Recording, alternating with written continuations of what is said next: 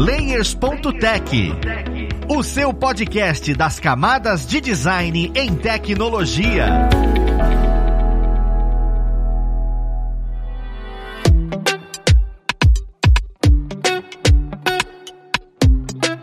Olá, ouvintes! Eu sou o Luiz Lima, designer e professor aqui na plataforma Alura, e vamos para mais um Layers.tech, o seu podcast das camadas de design em tecnologia. No papo de hoje, nós vamos falar sobre acessibilidade em interfaces digitais. Porque, querendo ou não, interfaces digitais está no mundo de todo mundo e às vezes nem todo mundo consegue utilizar. Isso é um assunto muito importante e por isso vamos ver quem vai ajudar a gente nesse papo hoje. Nós temos aqui como convidado o ilustríssimo Marcelo Sales, ele que é CEO CEO e fundador na Tudo é Acessibilidade. Seja bem-vindo, Marcelo. Valeu, Luiz. Obrigado pelo convite. Muito bacana estar aqui conversando com as pessoas sobre um assunto que eu sou suspeito para falar, né? Então, atualmente é o que eu, é a minha linha de pesquisa atual. Então, espero que eu ajude todas as pessoas que estejam escutando aqui, tirando dúvidas, inclusive, as suas e dos ouvintes também, né? Cara, perfeito. Com certeza vai ajudar demais, porque você tá numa área que é extremamente importante e às vezes a gente vai crescendo tão rápido na parte de tecnologia que a gente negligencia isso um pouco. Eu queria começar, Marcelo, entendendo um pouco o que, que é o ambiente, o que, que é o tudo é acessibilidade, né? Você está começando isso, você está querendo movimentar esse, esse tema e eu queria entender um pouquinho em que, que você está trabalhando. Perfeito. Vamos fazer o seguinte, antes de eu falar da tudo é acessibilidade, porque a, a minha empresa tem esse nome, eu vou voltar um pouquinho ao passado, que é justamente para contextualizar o, a minha motivação de estar trabalhando com acessibilidade, porque isso tem um pouco a ver com a fundação da empresa na verdade. Tudo começou literalmente com uma porrada que eu levei da vida, né? Então foi em 2012. Sou designer, minha formação, eu sou formado em desenho industrial desde 2002 pela São Judas. No início da minha carreira, eu trabalhei em muitas agências de design e publicidade, até 2008. Em 2008, eu entrei no mundo corporativo, literalmente no Unibanco, como desenvolvedor front-end. Aí sempre as pessoas perguntam: pô, mas Salles, você era designer, né? Pois é, eu, a tal da migração de carreira ocorreu comigo também, assim como muitas pessoas, então eu migrei para front-end. Como eu já sabia desenvolver programar, tem um detalhe interessante, né? Quando eu me formei em desenho industrial, antes disso eu fiz técnico em processamento de dados. Então eu sempre fui o designer que já sabia programar. Então para mim foi muito, sim, eu peguei aquela época de, de web designer, webmaster, né? A pessoa que fazia tudo literalmente nos projetos. Isso me ajudou bastante, né? Então você acaba tendo uma visão holística e facilita bastante. Então quando eu fui lidar com acessibilidade, muito tempo depois, porque nessa época, obviamente, eu não falava, eu ouvia falar, mas era aquele negócio que você sequer prestava atenção, não era prioridade. Se hoje já temos dificuldade em priorizar, imagina naquela época. Tudo acabou coincidindo e quando eu comecei a falar do tema, eu já tinha uma bagagem muito grande em outros assuntos. Então, por isso que hoje eu até lido com uma certa naturalidade com isso e de forma super simples, porque às vezes eu vejo as pessoas estudando o tema e às vezes elas ficam frustradas porque não compreendem, por exemplo, a tal da WCAG, que já já acredito que a gente vai falar sobre isso e tudo mais, mas é simplesmente porque as pessoas talvez não estejam fazendo as conexões. Então, todas essas coisas que vieram do, do passado, da bagagem que eu tive, me ajudou a falar e entender alguns pontos de acessibilidade quando aconteceu. Aí, falando da porrada, né? Porque dando vários saltos aqui no tempo, a porrada que eu levei foi em 2012, eu já estava, já era o Itaú, entrei no Unibanco, mas aí teve a fusão com o Itaú, então eu estava lá no time de desenvolvimento e eu participei do time que desenvolveu os, o portal itaú.com.br e na época fez um sucesso, era um portal bem diferente dos bancos na ocasião e tudo mais. Só que eu fui num evento e nesse evento é o Front in Sampa, né? Se tivermos desenvolvedores, desenvolvedoras ouvindo aqui o podcast vai conhecer muito bem. E nesse evento duas pessoas subiram ao palco, que era o Horácio Soares, que tem o Product Arena, e o Clécio Bacchini, que tem um escritório de de tecnologia, né, chamado Soyuz. E aí o que que aconteceu? Eles meteram o pau literalmente no site do Itaú. E eu tava assistindo a apresentação e eles meteram o pau falando, foi assim, ah, gente, vocês não sabem o que aconteceu. O Itaú acabou de lançar um novo site e adivinha, ele não é acessível. E foi uma palestra meio que de oportunidade também, porque o Itaú tinha acabado de lançar o site e eles, pô, vamos mudar o tema aqui e fazer disso. Na época, eu os conhecia mais como, assim, eram referências, né? Hoje a gente já conversou, conversa em eventos e tudo mais. O Horácio é um, um, grande parceiro, inclusive. Mas na época, não. Na época eu tava lá, virei meu crachá pra ninguém ver que eu era de Itaú, na plateia, né? Fui pra casa com aquela dor e aquele sentimento de culpa e, pô, por que que eu não pensei em acessibilidade e tudo mais? E foi ali, a partir dessa porrada, que eu comecei a estudar. Só que não era prioridade dentro do Itaú e por mais que eu levasse, tentasse levar o assunto adiante, ninguém falava assim, ó, oh, faz isso. Não, eu ia fazendo tudo na clandestinidade, do, literalmente falando. E às vezes dava certo, às vezes não. E quando dava certo, eu mostrava para as pessoas, todo mundo gostava e fui evoluindo de pouquinho em pouquinho. Até chegar em 2017, passaram, já passaram-se vários anos, já tinha migrado de área. Em 2014 eu fui pro time de UX dentro do Itaú. E aí eu comecei a aplicar workshops de acessibilidade para os designers no Itaú. E qual que era a maior dificuldade dos designers? Aí já focando um pouco aqui no nosso assunto principal, né, fugindo do desenvolvimento, a maior dificuldade dos designers era entender a tal da WCAG. Só que eu já tinha uma bagagem muito grande, né, de estudos desde 2012 naquele tema. Então, para mim era super simples fazer a aplicação prática. E aí eu desenvolvi o meu material, que era o Acessibilidade Toolkit, que era uma versão impressa e era um formato de card sorting, onde eu dividia a galera em grupos e tudo mais, ia fazendo ali uh, alguns desafios. E depois virou a versão digital, que é o guia WCAG.com, né? E, e a partir dali eu comecei a receber convites de eventos, né, para participar de eventos, tudo mais. E aí o tema de acessibilidade foi tomando a minha vida literalmente. Mas em 2018 foi a minha virada, porque foi o momento em que eu já tava meio de saco cheio lá de tal 10 anos de empresa. Tem gente que tá um ano de empresa já tá de saco cheio. Eu já tava 10 anos lá, coisas se repetindo. E aí eu decidi trocar ideia com a minha coordenadora na época e falei para ela, Tati, é o seguinte, eu, os projetos de acessibilidade estão vingando, né? Então agora eu quero começar a lidar com esse tema de uma forma mais profunda e não tô muito satisfeito aqui, eu vou me colocar à disposição do mercado. Foi quando ela falou assim, Salles, sai de férias agora, você vai sair de férias, né? Sai de férias, descansa, relaxa. Quando você voltar, eu já tinha conversado com o Vitor, que era meu gerente na época, lá, você vai voltar focado 100% em acessibilidade. Aí meu olhinho brilhou. Ela falou, sério, Tati? Eu falei, sério. Então, eu falei, foi a partir daí que literalmente minha vida mudou, porque eu já tinha uma visão técnica muito grande, mas me faltava ainda a visão estratégica, a visão de negócios, planejamento, justamente o que complementa, né, a acessibilidade. Então, aí começa a fazer sentido o nome tudo, é acessibilidade da empresa. Então, a partir dali, eu comecei a lidar com tudo, literalmente, de acessibilidade em todas as frentes lá no Itaú, com diferentes áreas e projetos, e foram diversos projetos que eu acabei contribuindo mesmo e fui evoluindo. Saí do Itaú em 2021, trabalhei um ano como especialista em acessibilidade na Raia Drogazil, e até que eu já tinha meio que combinado internamente, né, e eu já ia sair mesmo, só que ocorreram algumas coisas no meio do processo, eu acabei antecipando minha saída e abri a minha empresa. E o nome dela, eu demorei para sacar que o nome era esse. Tudo é acessibilidade. Porque eu falei, uma das coisas mais difíceis é essa. E eu, e eu já tinha trabalhado com branding, tudo isso também, que era na época do escritório de design e tal. Então tudo isso acabou contribuindo para todas as coisas que eu acabei fazendo. E eu, claro, a diferença é que agora eu faço as coisas tendo esse olhar de acessibilidade, de inclusão, de diversidade e tudo mais. Então eu já tava com essa preocupação. E o nome tava na minha frente e eu não tinha captado ainda. Até que eu não me recordo exatamente o que aconteceu e eu fiquei rabiscando algumas coisas no papel. Falei, tudo é acessibilidade, é um nome interessante e foi por conta disso mesmo. E, eu, e acabou se tornando meio que a minha bandeira, né? Gente, qualquer coisa que você faz literalmente na vida tem a ver com acessibilidade. Quando você não tem acesso a alguma coisa, e por que é importante falarmos disso? Porque amplia a visão, não é só algo relacionado apenas a pessoas com deficiência. É claro que tudo aquilo que a gente está fazendo e promovendo o acesso para pessoas com deficiência vai beneficiar todas as pessoas, mas é, é fato que qualquer pessoa que não tenha acesso a algo, independentemente de quem esteja acessando este algo, independentemente do que seja este algo, tem um problema de acessibilidade. Então, se a gente pensar neste contexto, fica fácil entender o porquê tudo é acessibilidade.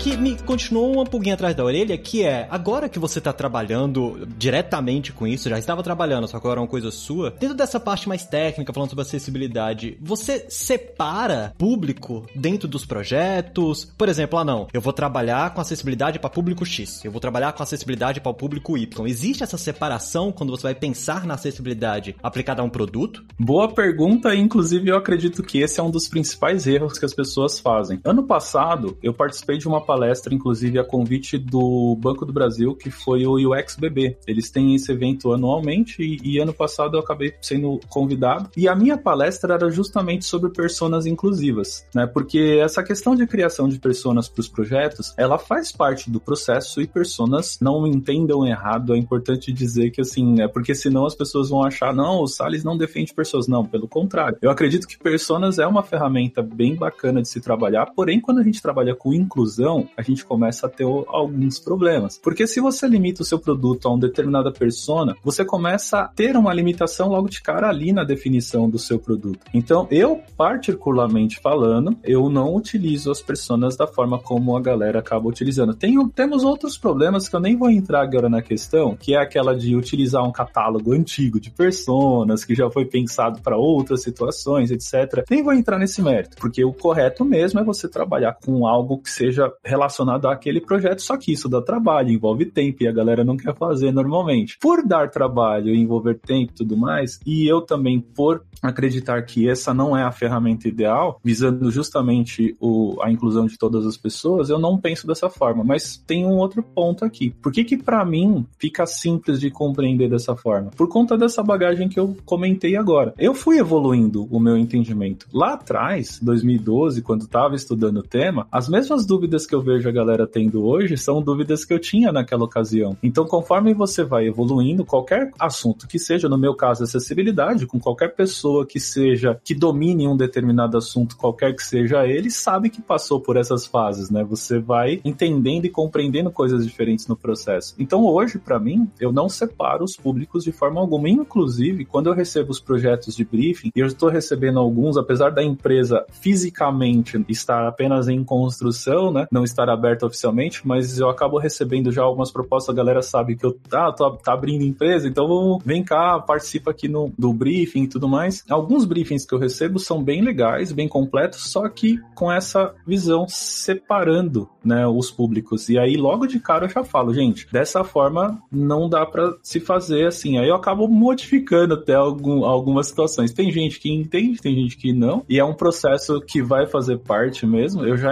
eu já assumi essa questão com futuros projetos. Quando eu tiver com o escritório de fato aberto e trabalhando é, de uma forma redondinha, eu já assumi que vou ter um trabalhão, né, com relação a isso. Mas é uma parte essencial, porque se eu quero trabalhar com inclusão e diversidade e acessibilidade, consequentemente, de verdade, eu não tenho como fazer esse tipo de separação. Ah, mas Salles, e se o meu produto é específico para um público idoso? O meu produto é para o público idoso. Aí é diferente, porque nós estamos falando de um produto específico para um público idoso. Agora vamos fazer um paralelo, já que eu citei esse ponto. Vamos pensar no iPhone, por exemplo. O iPhone ele é criado para todas as pessoas, independente. Você tem facilidades, inclusive de acessibilidade hoje. Você entra no painel de. Tô falando iPhone, poderia ser Android, tá, gente? Eu tô falando iPhone porque tá na minha frente, então tá mais fácil aqui. Mas pode ser o Android também, só para não criar inimizades, vamos dizer assim. Abre o painel de configurações do iPhone ou do Android, na parte de acessibilidade, olha a quantidade de opções que você tem aí no seu aparelho na sua mão. E essas configurações, você pode não precisar de nenhuma delas hoje, mas isso não significa que amanhã você possa não precisar. E outras pessoas, se as configurações estão ali, é porque as pessoas, alguém vai precisar de alguma dessas configurações. Então é basicamente isso. Então percebam que o produto que vocês têm na mão aí, o celular, independentemente da marca que ele seja, é feito para todas as pessoas, justamente por conta disso. Então, quando você começa a, a, pensar dessa forma, fica mais simples de você trazer. Volto a dizer, se eu tenho um produto que eu sei que aquele produto é exclusivo para um nicho de pessoas, faz sentido eu trabalhar com aquela visão. Mas do contrário, se eu sei que é um, por exemplo, um,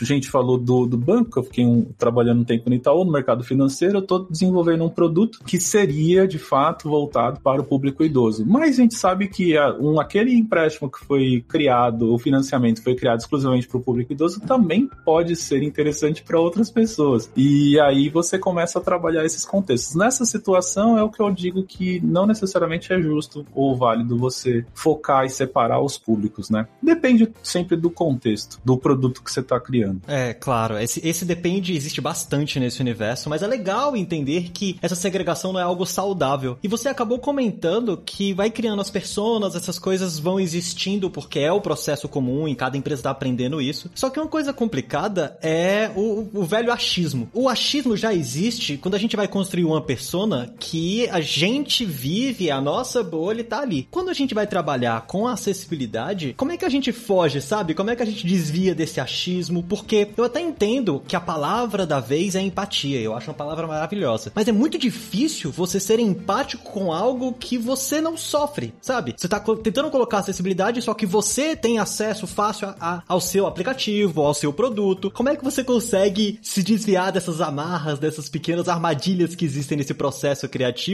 e a acessibilidade? Muito boa, porque isso daqui é uma coisa que eu discuto também em diferentes lugares. Você citou uma palavra que é uma palavra que faz sentido ela existir e as pessoas defenderem o tempo todo, que é a questão da empatia. De fato, nós precisamos sermos mais empáticos em todas as situações que a gente vive e convive. Aí a gente começa a entrar no que? No comportamento das pessoas. Eu sou uma pessoa que eu não defendo necessariamente bandeiras, tá? Tipo, eu já fui defensor de diferentes bandeiras. Hoje em dia, eu tento fazer um trabalho mental, literalmente, todo o tempo ali. O trabalho mental que eu digo assim é literalmente ficar pensando e raciocinando. É a filosofia. Eu sou fã de filosofia. Eu gosto de filosofar. Quando eu assisti a série Merli, que eu, re eu recomendo, inclusive, estava na Netflix, mas eles parece que tiraram os episódios, infelizmente, lá. Foi uma das melhores séries que eu já vi, porque era sensacional. O professor de filosofia que falava da vida, etc, etc. Não vou entrar aqui, porque senão eu começo a viajar nessa questão, mas eu adoro o tema filosofia. Eu adoro estudar todos esses tipos de contextos que vieram do passado. Essas frases de efeito que a gente fala hoje em dia têm um motivo de existir, né? E aí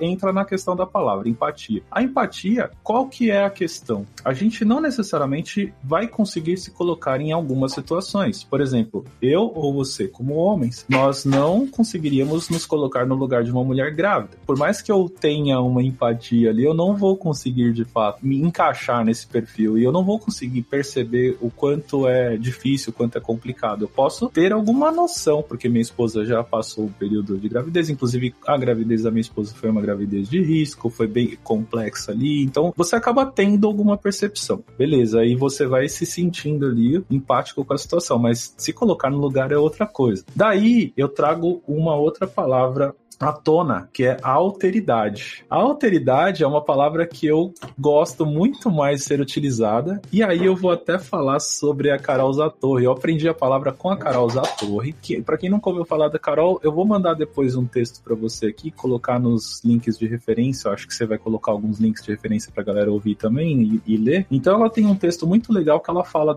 dessa, ela é antropóloga, né? Ela fala bastante dessa diferença de empatia e alteridade. Para resumir a história para quem nunca ouviu falar a palavra, e tem muitas pessoas que nunca ouviram falar, a diferença está basicamente no você saber que as outras pessoas são diferentes. Ponto. Tipo assim, não é eu tentar me colocar no lugar, é eu entender que aquela pessoa, outra pessoa, ela teve características diferentes, foi criada por pessoas diferentes, em movimentos diferentes de vida, em situações diferentes, em contextos diferentes, e ela é diferente. Quando você compreende que as pessoas são literalmente diferentes umas das outras, aí começa a fazer um pouco mais de sentido e você se frustra menos, porque você não tá querendo fazer com que a pessoa pense da forma como você tá pensando. Porque as frustrações também acontecem quando você quer que a pessoa haja do jeito que você agiria. Aí agora a gente começa a entrar no papo de filosófico que é da vida, do universo e tudo mais. E como eu falei, eu tô me cuidando aqui para não se expandir, pra gente não sair muito do tema, mas tem tudo a ver, porque a acessibilidade, a usabilidade, os produtos e serviços, a gente tá tendo uma discussão hoje em dia do que? De envolver pessoas nos processos, seja nos processos de criação, seja nos processos de utilização daquele produto. Então a gente não tem como fugir de compreender como as pessoas funcionam. E tudo isso está diretamente ligado. Então quando você começa a trazer esses fatos à tona, né, que é aquela questão da empresa de tecnologia com um monte de pessoas engenheiras que focam exclusivamente na tecnologia e são pessoas, todas pessoas brancas, bem nascidas, que tiveram uma boa formação e você não tem essa percepção percepção das pessoas que estão utilizando de fato o produto. Aí entramos na diversidade, na inclusão, que tem que ter esses times diversos também na produção dos produtos e serviços. Então, tudo isso vai influenciar. Então, quando você fala de empatia, pô, se você não convive, se você não convive de fato com as situações, você dificilmente vai ter empatia, a não ser que aconteça algo na sua vida para que você gere essa empatia. Né? E aí a acessibilidade tem um pouco disso, porque eu sempre vejo que muitas pessoas começaram a lidar com o tema falar sobre o tema devido a alguma dor que aconteceu no meio desse processo. Tipo, ou um, um parente que depende de acessibilidade, um,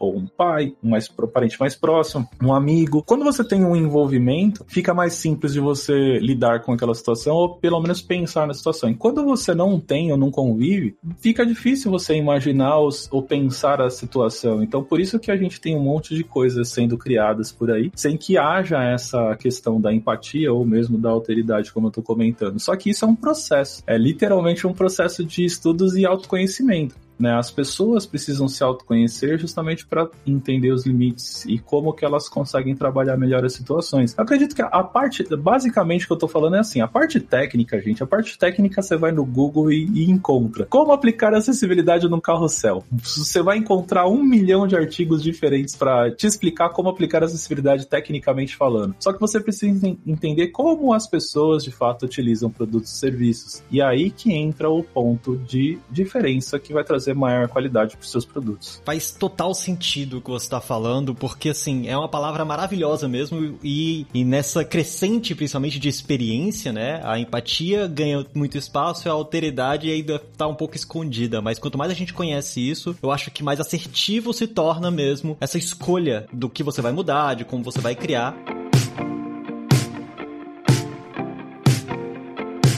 E aí que vem a ideia da escolha, né? Porque quando você fala em escolha de criação dentro de interfaces, principalmente digitais hoje, porque é o que a maioria está sendo criado, é o que a gente mais tem acesso, você, querendo ou não, raramente tem 100% de força em cima do que você vai criar. Você tem que apresentar aquilo para um stakeholder. Você tem que olhar e falar, olha, nós precisamos fazer isso daqui. É uma pergunta até delicada, porque entra a questão de esforço, valor, gasto. Como é que você lida com a proteção dessa ideia, né? Você vai defender essa ideia para um stakeholder. Como é que você leva a acessibilidade para um ambiente onde as pessoas não estão falando sobre isso? Então, é delicado porque eu acredito que não seja uma grande quantidade de pessoas que consiga levar isso adiante, apesar de querer, sabe? Nas interfaces que atuam hoje. Perfeito, Luiz. E assim, aí a gente começa a entrar num outro papo. Nosso papo vai ser totalmente filosófico aqui hoje, tá? Eu acho que esse tipo de direcionamento da conversa, ele é muito mais útil significativo do que de fato na parte técnica, gente. Parte, é o que eu falei, a parte técnica, vai no Google ali, você acha fácil, né? Quando, agora, compreender essas relações humanas que é, o, é a parte complexa da situação. Mas assim, com base na pergunta que você está falando de como que eu trago isso para o dia a dia dos negócios, principalmente, é um processo que envolve diferentes fatores. Então, primeiro vamos olhar o lado do negócio, porque o lado do negócio ele sempre vai querer uma entrega efetiva, é, ele sempre sempre vai querer métricas, eu preciso comprovar que aquilo que eu estou produzindo vai me dar retorno. A gente começa a entrar em diferentes cenários e é fato, você vai precisar quantificar, metrificar. A acessibilidade, ela é passível de ser metrificada. O problema é que você não tem ainda um suporte direto. Não existe uma ferramenta assim, ah, faz um cálculo aqui no Excel e você vai ter isso de retorno. Não, gente. A acessibilidade tem um artigo muito bacana do Tim Cook que ele fala sobre o ROI sangrem na Apple, né? Tipo, e a, o quanto os investidores cobram ali a Apple e tudo mais. Eu, eu fico imaginando como deve ser a reunião desses caras, assim, né? E deve ser um negócio, assim, absurdo. E aí ele fala sobre isso. E ele comenta nesse artigo, que eu também mando o link depois para você colocar de referência pessoal, que ele comenta nesse artigo falando o seguinte: ele fala assim, gente, as pessoas me perguntam, os investidores me perguntam, né, o quanto de a questão da sustentabilidade ou da acessibilidade nos traz de retorno direto. E eu sempre falo que a questão não é o retorno direto. Eu estou fazendo com que mais pessoas consumam o meu produto. Mais pessoas consumindo o meu produto, o retorno vem. É assim, é, e, e aí você também entra numa outra questão de que teve até um artigo que eu li hoje né, a respeito sobre isso, que as, cada vez mais pessoas estão comprando, adquirindo produtos de empresas socialmente responsáveis. Então, quando você começa a trazer todos esses contextos à tona, você não tem um retorno direto, mas você tem um retorno que vai fazer sentido de uma forma a longo prazo. Só que o qual é o problema? A galera quer tudo para ontem, né? Eu preciso justificar aquela minha mudança, aquela minha feature nova na aplicação, né? E tudo isso não tem como você ter um resultado imediato. E tem outro ponto aqui, tem o ponto da quantidade de pessoas que de fato vão medir a evolução do seu produto e da usabilidade da feature nova que você está implementando. Porque é muito fácil a galera falar que vai ter um retorno e começar a fazer um monte de cálculos lindos e maravilhosos no Excel, só que aí deu quatro meses de produto, a pessoa recebe uma proposta melhor, sai da empresa e quem ficou não vai ter histórico daquilo que estava lá sendo desenvolvido, e aí? Né? Que aí a gente começa a entrar até num outro ponto sobre a galera tá pulando de empresa para empresa e não tem uma entrega efetiva. Né? O que você entregou, o que você deixou de legado naquela empresa que você fez, que realmente é fato um número que você consegue usar no seu portfólio ou na sua defesa da sua carreira. E por que, que eu tô falando tudo isso? Porque isso faz.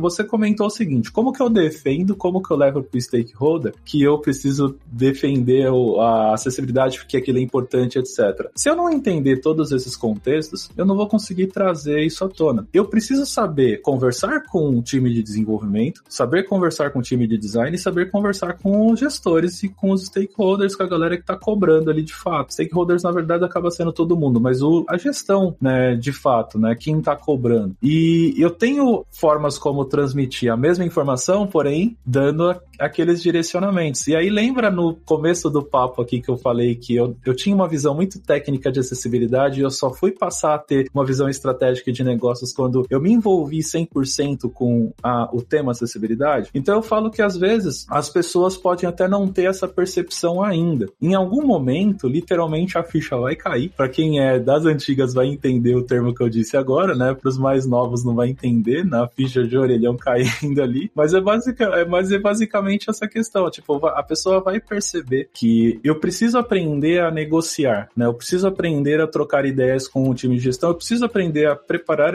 apresentações executivas daquilo que eu estou vendendo. E aí eu vou fazer o outro paralelo, que eu falei do ponto de vista de negócios, falando do ponto de vista da pessoa. Se vocês pararem para analisar, a vida é feita de negociações, a vida é feita de política. Para você conquistar a sua esposa ou o seu marido, você precisou de alguma forma ter uma conversa ali com ela. E aí quando você foi conversar, você tentou convencer ela de que você era a melhor pessoa para ela. Então, basicamente acontece isso nos negócios. Como que você convence as pessoas que estão lidando com o produto ou serviço de que aquela sua ideia ela é importante e relevante para o negócio? Você vai ter que aprender a negociar. Entra no meu ponto pessoal. Agora eu vou falar um pouquinho, por exemplo, Marcelo Salles. As pessoas me veem hoje dando aula, palestrando ou falando com uma certa facilidade. Eu sempre tive, de fato, uma facilidade de comunicação, mas eu nunca fui uma pessoa. Eu sempre era aquela a pessoa do fundão, eu, eu odiava, por exemplo, apresentar trabalhos na escola e tudo mais. Hoje eu já sou o contrário, hoje eu sou a pessoa que puxa as rédeas ali do time, vou tentar, não, vou tentar conversar, vou apresentar. Mas isso foi diferente. Eu cheguei a fazer cursos de teatro, por exemplo, para desinibição, teatro para negócios, tá? Se vocês pesquisarem no Google teatro, teatro para negócios, vocês vão achar uma porrada de coisas. E tudo isso é importante. Por quê? Porque, gente, a característica pessoal das pessoas, né, ser extrovertido, introvertido, né, ser mais aberto às situações, isso é característica de cada um. Mas no mundo do dia a dia, você vai ter que aprender a negociar com as pessoas. Você vai ter que aprender a convencer as pessoas e convencer, que eu digo, não, não entrar no mérito de mentir para um produto. Não, convencer assim, você tem uma ideia, você precisa vender a ideia. Sabe quando a gente fala agora de startups. Você não tem a tal da ideia do pitch, você tem dois minutos, três minutos para vender a sua ideia para o investidor. É isso, gente. A vida, você vai passar por negociações independentemente do momento. E com acessibilidade, não é diferente. A diferença é que você precisa dominar tecnicamente um assunto, aquele assunto que você quer vender para as pessoas. Então, hoje eu tenho uma facilidade muito grande de trazer esses contextos da mesma forma como eu estou falando aqui para vocês, mas por quê? Por conta da bagagem. Então, o que eu recomendo normalmente para as pessoas é primeiro, tente dominar o assunto que você está querendo vender, seja acessibilidade ou seja qualquer outro. Uma vez dominado esse assunto, não necessariamente dominado um amplo aspecto, mas o suficiente para você vender a ideia que você está querendo trazer. E aí você vai ter que trabalhar a negociação. Não sei se muitas pessoas aqui já ouviram falar, por exemplo, de treinar na frente do espelho. Gente, isso funciona. Quando você vai fazer uma apresentação, no dia seguinte, você tem uma apresentação para a diretoria da empresa que você tá, e você tem aquela chance de ouro de realmente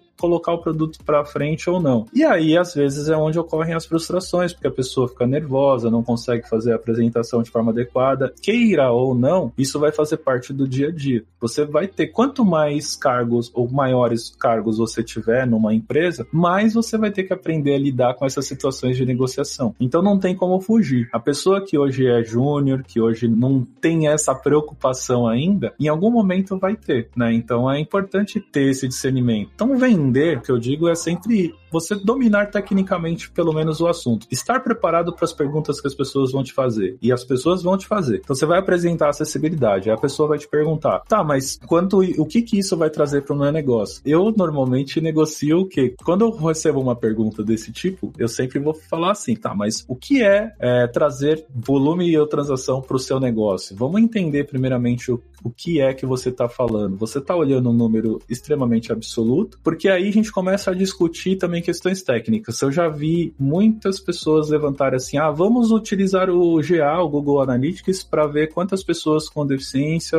estão utilizando o leitor de telas aqui no nosso produto. A gente começa a entrar em complicações legais nesse caso. Por exemplo, primeiro, a pessoa tem que autorizar se pode ou não utilizar né, a leitura de um Google Analytics. Tecnicamente falando, isso é possível, você vai saber se a pessoa está utilizando ou não, mas ela precisa autorizar esse tipo de métrica. Segundo ponto, o quão relevante relevante vai ser saber quantas pessoas estão utilizando um leitor de telas, porque você, fatalmente você vai ver que deve ser 0, alguma coisa por cento. E isso não significa absolutamente nada. Pode significar apenas que o seu produto é tão ruim que as pessoas que utilizam um leitor de telas não estão tá utilizando o seu produto ainda. Então tá usando do concorrente. Então a gente começa a entrar em vários fatores. Por isso que eu falo que você tem que ter esse conhecimento, porque você a pessoa vai te cobrar. A pessoa vai te cobrar, tá, mas eu quero saber quanto é. Quanto que eu ganho? Mas vamos devolver a pergunta pergunta por que você quer saber isso, né? O que isso vai te trazer de fato relevante para o seu negócio? E assim vai indo. Percebeu que eu, eu falei de diversos assuntos aqui de domínio, de certa forma, mas a questão da negociação, ela vai estar diretamente relacionada com o poder de argumentação e esse poder de argumentação está diretamente relacionado com o quanto você conhece daquilo que você está trazendo para sua pessoa, para seu dia a dia. Cara, é perfeito porque abrange mais coisas que às vezes que tá começando agora acha que você vai estudar uma coisa e você vai ficar nesse caminho para sempre, sabe? E é uma árvore de conhecimento muito vasto, principalmente nesta área de negociação, onde você precisa proteger uma ideia. Isso é, é magnífico você ter falado.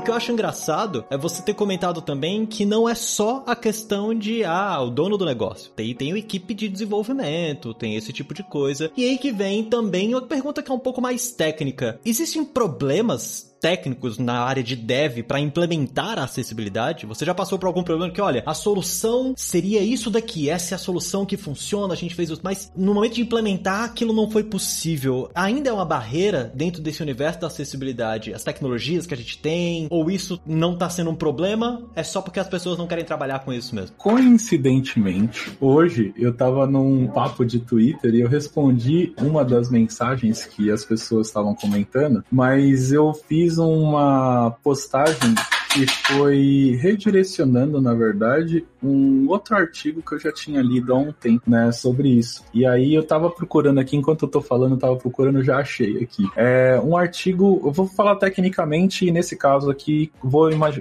imaginar sites, e nesse caso, falando de sites, vamos falar de HTML. A HTML, ela é uma linguagem de marcação. Não tô trabalhando diretamente com uma programação. E por ser uma linguagem de marcação, eu sempre falo para as pessoas, gente, a gente tá lidando com com arquitetura de informação. Eu estou organizando as informações de uma forma simples. Então eu brinco que HTML é linguagem para designer, literalmente. Você tem que entender a semântica efetivamente falando. E aí tem um esse tweet que eu, que eu, eu vou ler aqui, o tweet é do Nicholas Steinhout. Depois eu mando o link do tweet também para você marcar na, nas referências pra galera aí. Ele tweetou isso em 14 de abril de 2020 e o tweet dele eu não vou ler em inglês, eu vou ler a tradução aqui em português, que aí facilita a ideia, já que a gente, o nosso papo aqui é de acessibilidade. Isso é outro ponto, tá, gente? Eu, eu não entendo pessoas que estão palestrando no Brasil para um público brasileiro colocar slides em inglês. É, vamos pensar um pouquinho aí, tá, gente? Mas, mas enfim, aí aparece o seguinte: ó, não temos problema de acessibilidade, temos um problema de falta de conhecimento básico de HTML. A grande maioria dos problemas de acessibilidade encontrados durante auditorias resultam em marcação de HTML ruim. Esse foi o tweet dele e é de fato o que acontece. Boa parte dos problemas de acessibilidade que acontecem relacionados a código, tá? Porque tem os dois pontos e aí a gente pode até falar mais por isso, mas relacionados a código, eu diria que 90% deles são problemas de semântica incorreta, estruturação de código incorreta. E por que isso acontece? HTML, por ser teoricamente fácil, é complexo a ponto das pessoas não conhecerem semântica, porque a linguagem HTML, entender a sintaxe do HTML é fácil. Você abre uma tag, fecha uma tag, isso é super simples de compreender. Mas você trabalhar com semântica, semântica é o comportamento humano, é a organização das ideias e por isso que eu digo que é arquitetura de informação. Uma pessoa que é engenheira e trabalhou com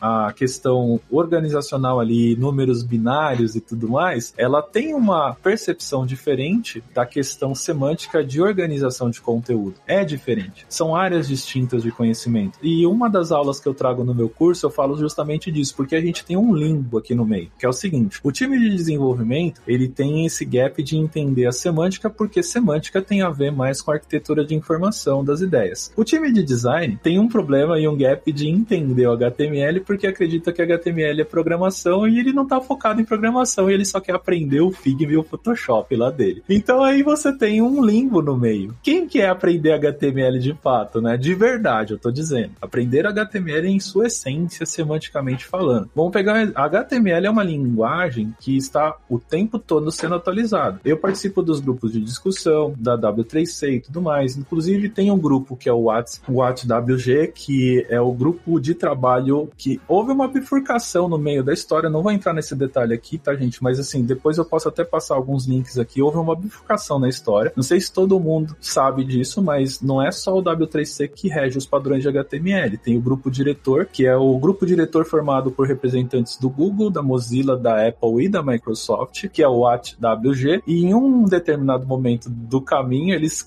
eles brigaram com o W3C, literalmente. E cada um seguiu com os caminhos. Porém, eles ainda mantiveram a ética de interoperabilidade de manter os sistemas funcionando a contento. Em 2019, rolou uma reunião e eles juntaram tudo de novo. 2007, na verdade, eles se juntaram para formar o que seria a criação do HTML5, né? E aí tiveram outras rusgas no meio do caminho para só em 2019 juntarem novamente e a partir e desde então eles estão trabalhando de fato em conjunto. Por que eu tô falando isso? Quando você entra no histórico de fato de como foi feito a criação criação. Aí desde a guerra dos browsers de antigamente, para quem é mais antigo aí vai lembrar do Netscape, Internet Explorer, isso tudo tem a ver, né? Quando você começa a entender essa parte histórica da situação, você começa a entender por que você tá fazendo aquilo e por que, que as coisas saem de um determinado jeito e diferente. Então, quando, quando eu vejo a galera xingar assim, ah, não sei o que, browser não funciona assim, assim, assado. Gente, vamos entender contextos, vamos entender todos esses cenários, porque quando você começa a compreender tudo isso, fica fácil você saber até onde você deveria chegar chegar e como você deveria chegar. Então, trazendo o contexto da parte técnica e lógica, o que eu vejo é desenvolvedores, time de desenvolvimento, desenvolvedores e desenvolvedoras trabalhando uma ausência de semântica naquilo que está entregando. Isso também tem um pouco a ver com os frameworks e as bibliotecas que estão sendo distribuídas aí, que também não compreendem adequadamente a semântica. Enchem de div, tá? porque você tem um negócio lindo e mágico clicando um botãozinho, né? Clicou no botãozinho, nossa, apareceu tudo automático. Mas a custo de uma semântica ruim e, consequentemente, uma falta de acessibilidade. Então, quando eu trago treinamentos e workshops falando desse contexto, eu falo para as pessoas, gente, a gente precisa voltar um passo atrás. Quando eu vejo a galera discutindo no próprio Twitter, falando assim, ah, o que, que o, o desenvolvedor precisa entender para focar ali no front-end, aí eu vejo a galera falando um monte de bibliotecas e frameworks mais atuais, eu falo, não, não, gente, começa pelo básico, HTML, CSS e JavaScript. Entenda primeiramente isso, a partir dali você começa a trabalhar os outros contextos. Então tudo isso é relevante entender, porque se eu não compreendo isso, eu tenho os produtos e serviços ruins do ponto de vista de acessibilidade como a gente tem hoje. Tudo isso é influência de um bom conhecimento dessa parte técnica, tá? E assim, eu não sou especialista em linguagens de baixo nível ou linguagens de programação avançada, eu conheço o suficiente para trocar ideias. Porém, HTML e CSS eu posso dizer que eu domino bem, mas também eu já fui a pessoa que montou site com tabela no passado, tá, gente? Já fui essa pessoa. Hoje em dia, eu, eu obviamente não falo mais disso, mas já passei pelos meus maus momentos. Mas a gente vai aprendendo e evoluindo. O que é importante é que, assim, a, às vezes eu vou até exagero um pouco no, no, na busca, mas é porque eu leciono. Então, poxa, para você lecionar e passar um conteúdo, é, eu acho importante entender toda essa parte histórica e tudo mais. Eu sou muito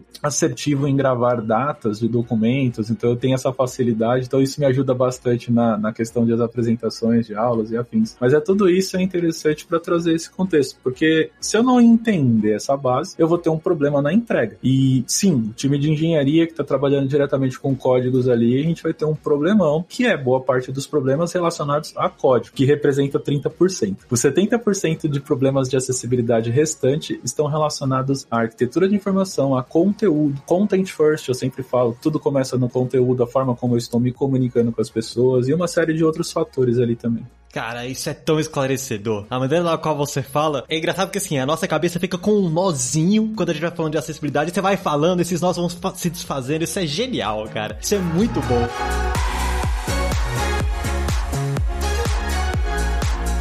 Pra gente ir, já pros finais, né, eu queria fazer uma última pergunta que é, beleza, entendi, né, as dificuldades, entendi o que é acessibilidade, o que a gente pode pensar para trabalhar nisso. Quero começar a focar mais nisso. Por onde eu começo? Sabe? Quais os primeiros passos que eu dou? Como é que eu começo a pensar? É isso daqui que eu quero ir? É isso daqui que eu quero me aprofundar? Perfeito. Primeiro, é importante dizer que a gente tem, assim como todo o campo de conhecimento, a gente tem diferentes ramificações. Então, quando você fala assim, eu quero trabalhar com acessibilidade, a pergunta que eu devolvo para a pessoa é, tá, mas com que você quer trabalhar? Você quer ser tester de acessibilidade? Você quer trabalhar testando produtos e serviços relacionados à acessibilidade? Você quer desenvolver produtos inclusivos? você quer trabalhar com mais uma questão relacionada a negócios, trazendo isso para o contexto, você quer trabalhar com compliance, porque eu tenho muita coisa só de a parte jurídica relacionados a compliance, privacy by design, a própria LGPD, aí você entra para os outros, para as outras siglas de fora, né, que são similares à GDPR, se eu não me engano. Então, assim, você começa a entrar em vários contextos que vão muito além daquela base de conhecimento. Então, lidar com acessibilidade tem campos diversos. Aí, trazendo isso para primeiro esse entendimento, né? Qual é a responsabilidade do time de desenvolvimento com acessibilidade? Qual a responsabilidade do designer com acessibilidade? Qual a responsabilidade do marketing? Dá um exemplo do marketing, tá? Eu falei da palavra aqui, só para dar um exemplo. Todo produto ou serviço que é lançado precisa chegar na mão do consumidor. Como vai chegar na mão do consumidor? Através de um e-mail marketing, através de campanhas. Essas campanhas podem ser através, feitas através de vídeos, podem ser feitas através de banners em diferentes sites. Então, assim, o marketing vai cuidar do, da comunicação. O quão o relevante ou quão inclusivo está sendo essa comunicação que o marketing está lidando do seu produto. Né? Então começa por aí. aí.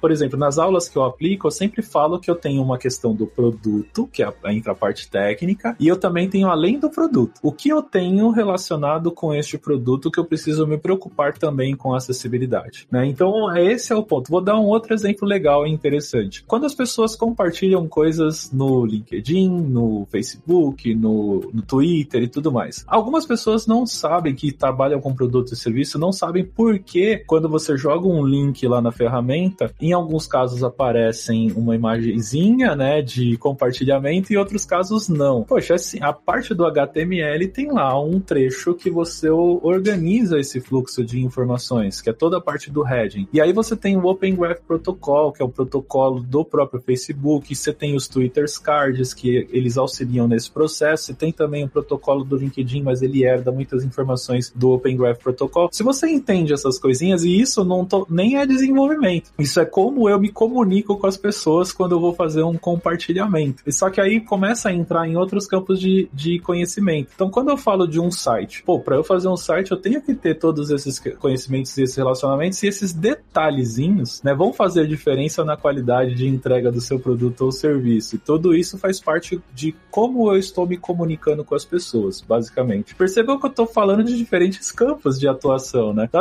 por isso que eu falo que tudo é acessibilidade, tudo vai trazer esse contexto. Aí você vai falar assim, mas Sally, você está misturando muita coisa de usabilidade e acessibilidade. Não, não estou misturando. Tem uma linha muito tênue aí no processo. Qual a diferença principal de um para o outro? A usabilidade, ela se preocupa com qualidade, né? E como as pessoas estão utilizando de uma forma melhor produtos e serviços, por exemplo. A acessibilidade também se preocupa com a qualidade, no entanto, ela está se preocupando em fazer com que as pessoas acessem o produto ou serviço. Nem todo produto usável é acessível, nem todo produto acessível é usável. Quando eu começo a entender isso, que é uma linha muito tênue, eu começo a perceber que, poxa, peraí, tem, é muito parecido, mas eu tenho diferenças e nuances aí separando entre eles. E aí você começa a explorar. Aí, para dar um, um fechamento aqui nessa questão, tem um link, hoje em dia, diferente da época de quando eu comecei lá em 2012, não tinha, você tinha informações, mas não organizadas. Entre os links que eu vou compartilhar com você, tem um principal que eu já cito aqui, que está na minha cabeça sempre que eu uso, né, que é o w3.org barra WAI, que é o site da iniciativa de acessibilidade do W3C. E esse site, ele tá tão organizado, ele separa justamente conteúdos focados ali no time de design, focados em desenvolvimento, focados em testadores, né, dos produtos e serviços, focados na parte da comunicação, focados no compliance. Então você já tem todas essas separações que eu acabei listando aqui. Eu também escrevi um artigo em 2019 sobre isso. Não, eu escrevi um artigo em 2017, aí depois eu mando o link também, falando sobre a responsabilidade de cada pessoa em cada área diferente. E mais recentemente, em 2020, eu escrevi um outro artigo com o título de As empresas no Brasil precisam trabalhar com profissionais focados em acessibilidade. Porque eu preciso também ter essa especialização. Né? É interesse da pessoa, mas a empresa também precisa perceber que não é um puxadinho. Ah, vamos colocar aquela pessoa ali para fazer isso e mais um pouquinho de acessibilidade, né? Não, não é assim que funciona. A pessoa tem que focar, né? A gente tem que ter essa especialização. Quando eu busco, por exemplo, vagas e cargos e funções em ferramentas de fora para vaga de emprego e tudo mais, é impressionante a qualificação técnica que a galera que está trabalhando e focando em acessibilidade já está sendo né, exigida né, e pedida ali. As empresas estão pedindo dessas pessoas. Aqui no Brasil, sempre é assim, é o designer, o produto, né, o produteiro, aí você tem uma linhazinha ali. Entender princípios básicos de acessibilidade. Então, dificilmente você tem um cargo de fato completo, exigindo do profissional esse conhecimento, né? Então, mas eu entendo tudo isso como uma evolução. Né? A gente está ainda em crescimento, já vejo uma melhora considerável de alguns anos para trás e de agora, e eu tenho certeza que se a gente voltar a ter esse papo daqui uns 5 ou 10 anos, vai estar tá também bem diferente. Mas é, é isso, assim, não tem. Hoje em dia, buscar informações, o acesso à informação, ela tá ali disponível realmente a dois cliques. A questão é a curadoria, né? Por onde eu começo. Então, um bom ponto de partida é esse que eu falei, o w3.org barra WAI. E a partir daí, você tem que ter uma evolução e você tem que ter o autoconhecimento, né? O que, que eu quero fazer da minha vida, né?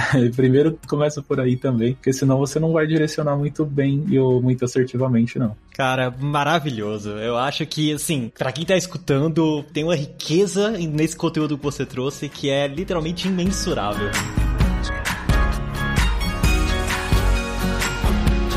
Marcelo, eu admito que a gente conseguiria ficar mais duas horas, três horas conversando aqui. É, o papo tá muito bom, mas querendo ou não, né? A gente tem um espaço reduzido aqui e eu queria abrir esse espaço agora para que quem tá escutando a gente consiga te acompanhar nas mídias sociais, ver mais sobre o material que você cria. Para quem quiser te achar nas mídias sociais, como é que eles conseguem te achar? Show, vamos lá. O meu Instagram principal é o arroba msalles, né? Salles com L só. É, o meu Twitter também é arroba msalles, mas o Twitter eu participo mais com ouvinte do que eu não tenho mais saco para olhar as discussões que acontecem, gente. Eu já fui dessa época de participar. Hoje em dia eu, tô, eu utilizo mais profissionalmente ali. Vocês vão ver esporadicamente eu postando no Instagram. Eu não posto no feed, faz muito tempo que eu não posto no feed, mas no History eu tô sempre postando alguma coisa, fazendo alguma coisinha. LinkedIn eu utilizo também de uma forma bem profissional. Hoje, por exemplo, eu lancei uma aula gratuita do curso, do meu curso, e eu pretendo lançar semanalmente, reativando o meu canal no, no YouTube, que é o Todos por Acessibilidade. E aí eu lancei essa aula lá, então vocês vão me ver utilizando o LinkedIn mais nesse sentido também. Enfim, é, eu tento utilizar as redes sociais de uma forma que seja útil para mim e para as pessoas, né? Sem, às vezes você sempre acaba entrando numa outra discussão, mas gente, é aquela discussão efêmera que no dia seguinte ninguém vai lembrar o que, que foi discutido e você só perdeu tempo de vida ali, então eu evito ao máximo fazer isso. O site da minha empresa é tudo acessibilidade.com.br, mas quem, quem entrar vai ver que tem um teaser, porque eu ainda estou com tudo em construção, inclusive o espaço físico, que para quem é de São Paulo vai ser localizado ali em frente a um prédio, é, em frente ao Shopping Bourbon, Pompeia, do lado ali do, do estádio de Palmeiras. Eu sou corintiano, mas eu acabei trabalhando do lado do estádio do Palmeiras. Mas eu não ligo muito pro futebol, não. Eu falo de, isso mais de tom de brincadeira mesmo, tá, gente? Palmeirenses serão muito bem-vindos lá no, quando for tiver aberto. E, por fim, o site do curso, né? Que é o que é um curso que eu. Qual foi a premissa de quando eu criei o curso? Eu fiz diversos cursos, fiz o curso da Lívia Gabos, que tá aqui na Lura, inclusive. Eu conheço a Lívia também sobre a Eu fiz vários cursos, gente, tipo, no meio, no decorrer de aprendizados e tudo mais. Eu nem não sei quantificar, mais de 40 cursos daqui de fora só de acessibilidade. E justamente por ter feito muitas coisas, muito, muitos assim, eu fui sempre levantando essa questão. E quando eu decidi montar o meu, a primeira coisa que eu pensei foi justamente fazer algo relacionado a uma visão holística. Então é isso, o curso, ele, para quem entrar lá no site, vai ver que eu tenho módulos para tudo isso que a gente discutiu aqui hoje, mas eu acho importante essa percepção. Você não precisa ser um especialista em todos os campos de atuação. Aliás, dificilmente você será, isso é fato, né? É humanamente impossível você dominar todos os assuntos, mas eu sou da linha de que você precisa sim ter o conhecimento bem aprofundado, porque tudo isso vai te ajudar nessas discussões e principalmente nas argumentações, como uma das questões que o Luiz trouxe aqui, de trazer isso para produtos e serviços. E outra coisa, um comentário final de verdade. Se vocês substituírem a palavra acessibilidade para qualquer outra coisa em tudo aquilo que a gente discutiu hoje aqui, gente, vai servir para a mesma coisa, tá? Porque a gente está focando em acessibilidade, mas vocês devem ter percebido que o assunto acaba sendo ampliado para qualquer campo de atuação. Essa é a realidade, né? Cara, com certeza. E muito obrigado por compartilhar toda essa experiência que você teve ao decorrer da sua carreira. Obrigado pela sua presença aqui, Marcelo. E mais uma vez, obrigado a vocês ouvintes que estão com a gente aqui até este momento. Só lembrando para você dar aquela sua avaliação no seu agregador favorito, porque é um conteúdo extremamente importante. E quanto mais pessoas escutarem, mais acessível ele será. Olha que interessante. Vamos trocadilhos. É isso, pessoal. Tenham todos uma ótima noite, ou dia, ou tarde, a depender do horário que você está escutando. Nós vamos ficando por aqui. Um abraço e até o próximo Layers.tech. Fui!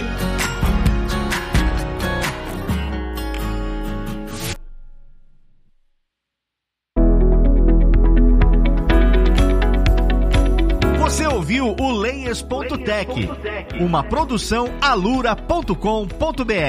Edição Radiofobia Podcast e Multimídia.